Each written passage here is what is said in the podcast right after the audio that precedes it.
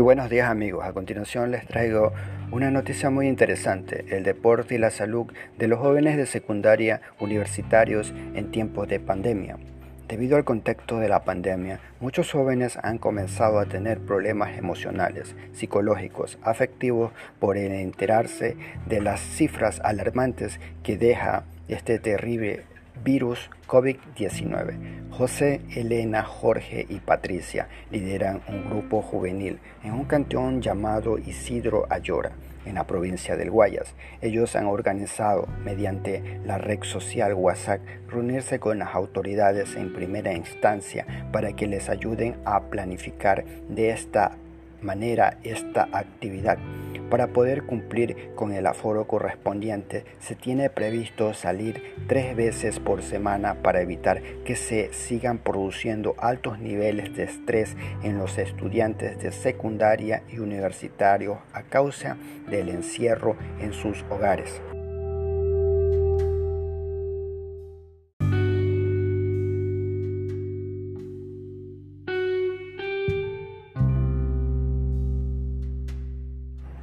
La organización por parte de los jóvenes de Isidro Ayora se está llevando a cabo con la ayuda de sus maestros y autoridades como Comisión de Tránsito y Policía Comunitaria.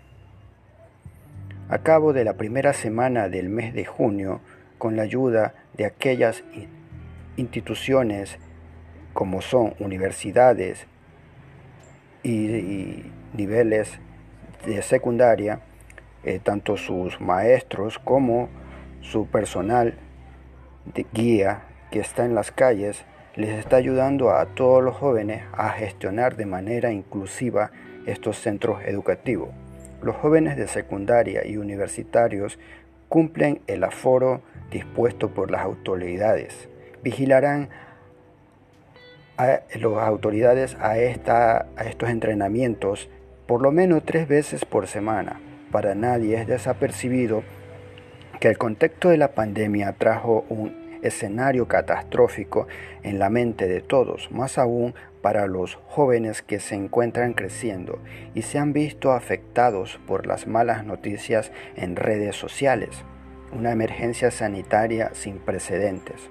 Las emociones están a flor de piel y muchos al principio querían hacer algo al respecto, para salir de la rutina, comentó José.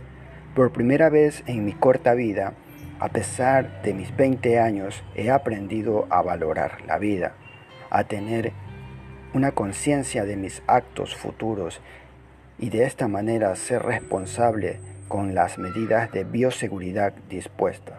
Elena de 19 años tenía la misma postura los mismos vacíos y un sinnúmero de interrogantes, así que estaba ansiosa de reunirse con distintos compañeros de estudio para integrarle a sus hermanos, ayudarles a difundir la noticia tanto en los niveles secundarios como universitarios, como se fue dando y fue creciendo el grupo. Se expandió toda la información a través de las invitaciones al punto de llegar a conformarse alrededor de mil estudiantes entre estudiantes de secundaria y universitarios.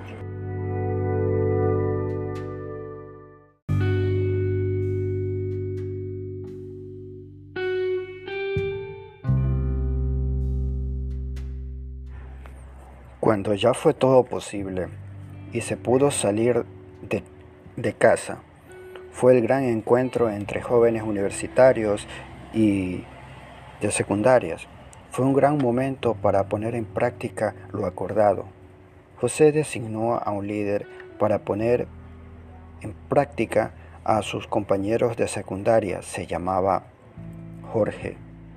Este tercero de básica es el más dinámico y entusiasta joven en el cual pueden confiar. Cuenta con todo el respaldo de todos los auspiciantes, autoridades y compañeros de estudio para coordinar la organización de los estudiantes.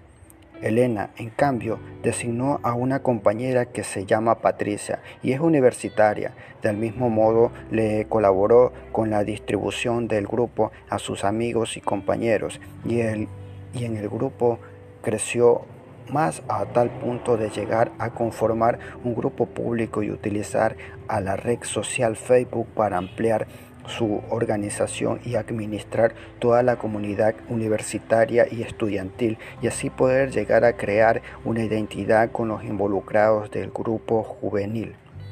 La coordinación se hará de manera cronológica los días lunes, miércoles y viernes por la situación de pandemia. Han quedado en organizar cuatro horarios en el día de 6 a.m. a 8 a.m. saldrán 125 jóvenes.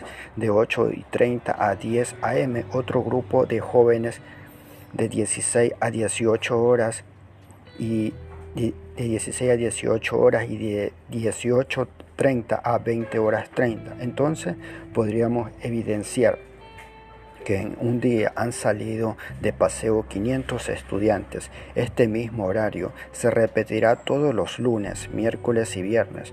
Conforme pase el tiempo y mejore la situación, se podrá evitar mayores aglomeraciones y cumplir de cierta manera un aforo dispuesto por las autoridades. Afortunadamente, el gobierno está trabajando fuertemente para lograr la mayor cantidad de inoculados a nivel nacional, con lo cual se espera mejores días para toda la, la población de Ecuador.